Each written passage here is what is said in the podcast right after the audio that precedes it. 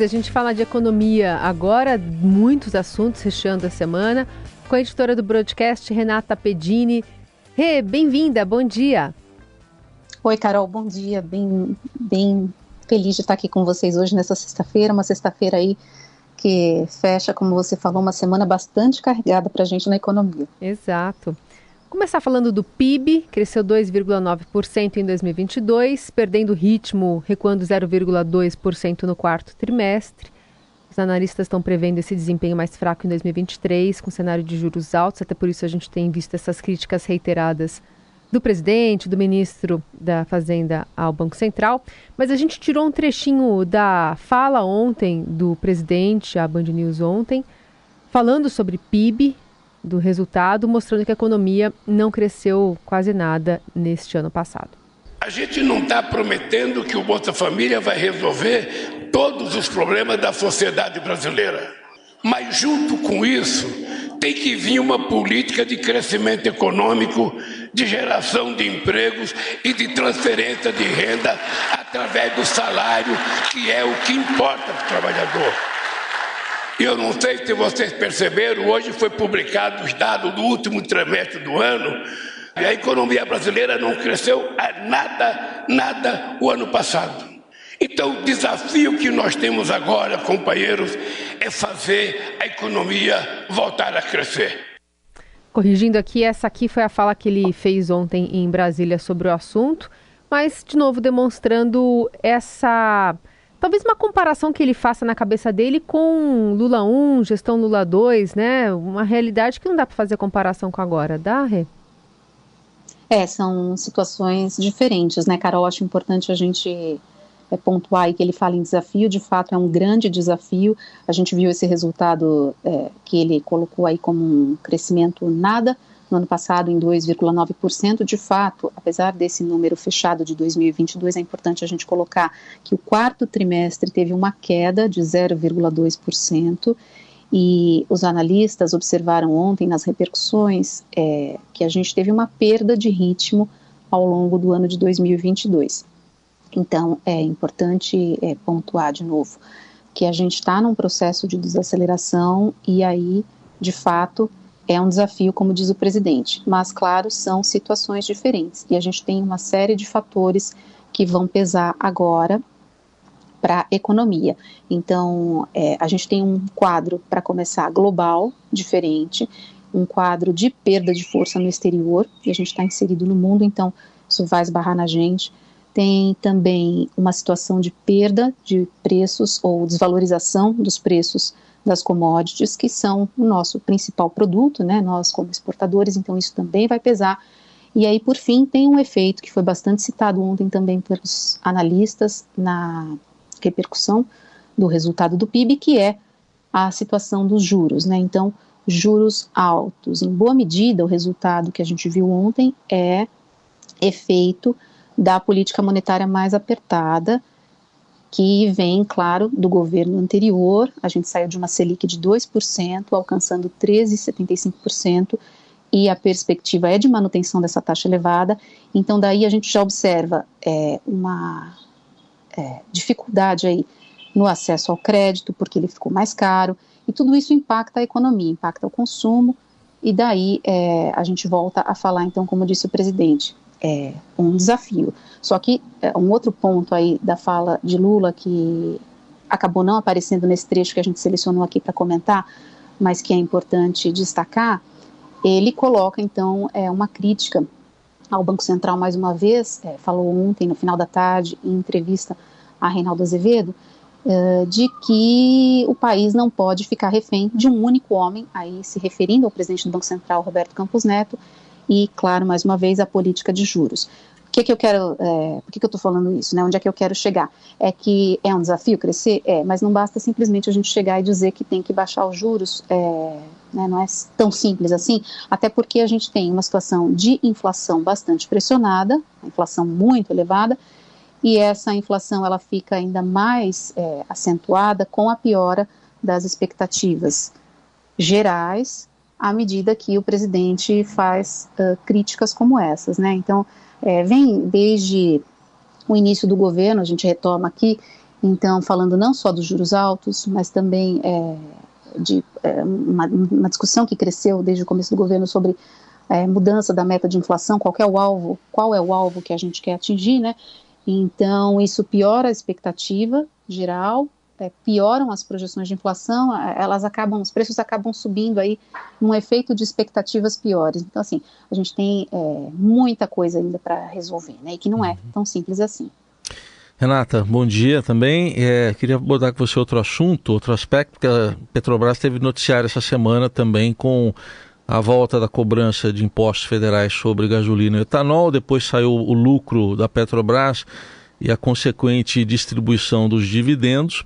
E ontem o presidente da Petrobras, o Jean Paul Prats, apontou o governo do ex-presidente Bolsonaro como intervencionista nos preços da estatal, embora ele tenha dito que vai ser definida ah, em maio aí uma nova política de preços. A gente vai ouvir aqui o que disse o Jean Paul Prats. Se ela é mais competitiva num determinado mercado, alguém vem e oferece um preço internacional um preço estrangeiro, para não confundir com paridade internacional, paridade de importação, e eu sou melhor do que ele ali, por que, que eu tenho que aceitar e fazer o preço dele, que é menos competitivo que eu? E ninguém botou esse ovo em pé até hoje. Uma pessoa disse que isso é subsídio. Não é subsídio, isso é o meu melhor preço para garantir aquele cliente.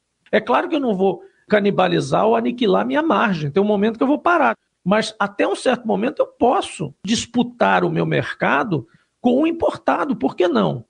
Quem era intervencionista era o governo anterior. E nessa quinta ainda, lá no lançamento do novo Bolsa Família, o presidente Lula declarou que não houve uma vitória econômica sobre a vitória política, né, referência à reoneração do PIS e COFINS, sobre a gasolina e o etanol anunciada pelo governo federal na terça, a gente vai ouvir também. As decisões nesse governo são tomadas na minha mesa e pode ser comunicada pelo ministro do Turismo, pode ser comunicada pelo ministro do Transporte, pode ser comunicada pelo ministro da Economia. Nesse caso do combustível, a decisão foi comunicada pelo ministro Fernando Haddad e pelo ministro de Minas e Energia. Porque eu tinha dito na época que o ex-governo, o ex-presidente, tinha feito apenas um jogo eleitoral, punindo governadores que tiveram menos dinheiro para investir na educação e para investir na saúde, para poder fazer uma bravata junto ao povo brasileiro e ganhar as eleições reduzindo o preço da gasolina.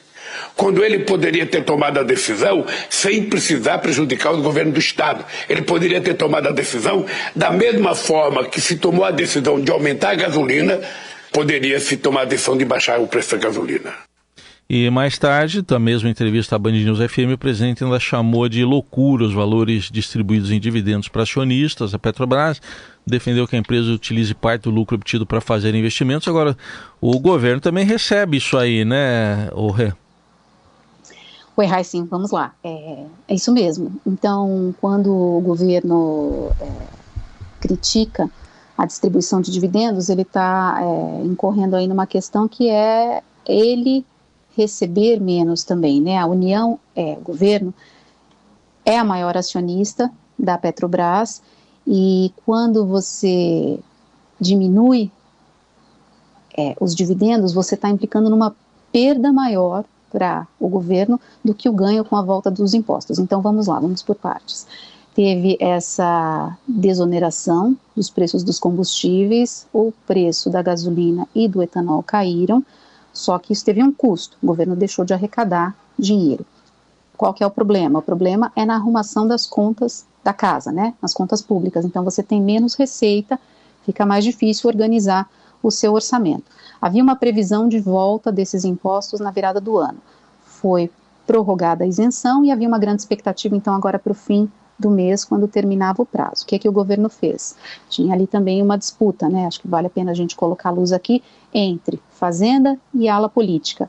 Fazenda precisa da Receita para poder organizar as contas públicas, mas a ala política não quer esse combustível mais caro. Então, no fim, decidiu-se pela remuneração, volta dos tributos, o preço do combustível sobe, ao mesmo tempo não subiu tanto, foi uma remuneração parcial, porque contou aí, vale também pontuar, com a adoção de um imposto sobre exportação de óleo cru, que é uma outra polêmica que foi gerada aí, porque muitas, muitos analistas, muitas economistas criticaram aí por causa da perda de competitividade das empresas, também de que isso deve inibir investimentos, mas aí a gente volta. Então, reonerou, ao mesmo tempo baixou o preço passando pela Petrobras. E a questão é você interferir é, é, na empresa, né? Quando você tem ali não só a União, como uma série de outros acionistas. Fica complicado. É, que mais que eu quero colocar aqui? É que é muita coisa nesse assunto de Petrobras muita mesmo. Coisa. Fica também, acho que a, a questão maior é a imprevisibilidade, né?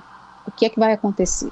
Então a gente tem aí uma sinalização de mudança na política de dividendos que impacta a União. De novo, ela pode ter uma perda maior ao receber menos dividendos do que a arrecadação maior com a remuneração. Esse é um ponto. Depois, dúvida também sobre a política de paridade de preços. Então, a gente tem uma regra do jogo agora. Se vai mudar, e vai mudar para onde, né? E aí, vamos dizer que mude. Vai mudar de novo? Então gera uma grande imprevisibilidade, uma grande, um grande ponto de interrogação, né? na cabeça, e aí não só dos investidores ou dos acionistas que recebem os dividendos, mas no limite da população em geral. Você não sabe onde é que vai estar o preço da gasolina, e aí isso vai afetar é, a sua vida, né? Você depende do combustível, e mesmo que você não tenha um carro, você depende é, de consumo, né? Todos os produtos que você consome, de alguma maneira, eles são transportados, só para dizer um exemplo. Então, essa questão da Petrobras, o preço do combustível, dos dividendos é uma questão é, bastante sensível, que acho que vai continuar ainda por bastante tempo no foco de todo mundo até que se resolva aí o nó e que a gente tenha alguma resposta é, mais firme, né, sobre Sim. como é que vai ficar o horizonte. É isso, até porque tem muito interesse do próprio Partido dos Trabalhadores nessa discussão. Ao longo da semana a gente viu o Twitter da presidente Gleisi Hoffmann se manifestando sobre isso. Vale a pena destacar, sim, Carol. É. Acho que é bastante importante é, a gente colocar atenção aí. Renata Pedini, Tem... editora do Broadcast, participando aqui no Jornal Dourado conosco. Renata, muito, muito obrigada pela participação de hoje, viu? Bom dia, sempre bem-vinda. Carol, sim, eu que agradeço, agradeço a vocês da rádio, aos ouvintes. Eu queria só aproveitar para fazer um convite. É, a gente está falando aqui de economia e hoje o Broadcast promove uma live né? Então, um evento aberto na internet. A gente vai entrevistar é, o secretário de Política Econômica do Ministério da Fazenda, Guilherme Mello, com mediação aqui de dois repórteres da casa, Célia Frouf e o Eduardo Rodrigues. Então, acho que é uma boa oportunidade também para todos. Faço esse convite para os ouvintes da Eldorado, quem tiver interesse em ouvir, a partir das 10 da manhã. A gente vai estar no YouTube da Agência Estado e aí pode ser que a gente consiga trazer também algumas das respostas para todas essas questões que a gente levantou aqui. Tá bom? Ótimo, obrigada. Até mais. Até mais.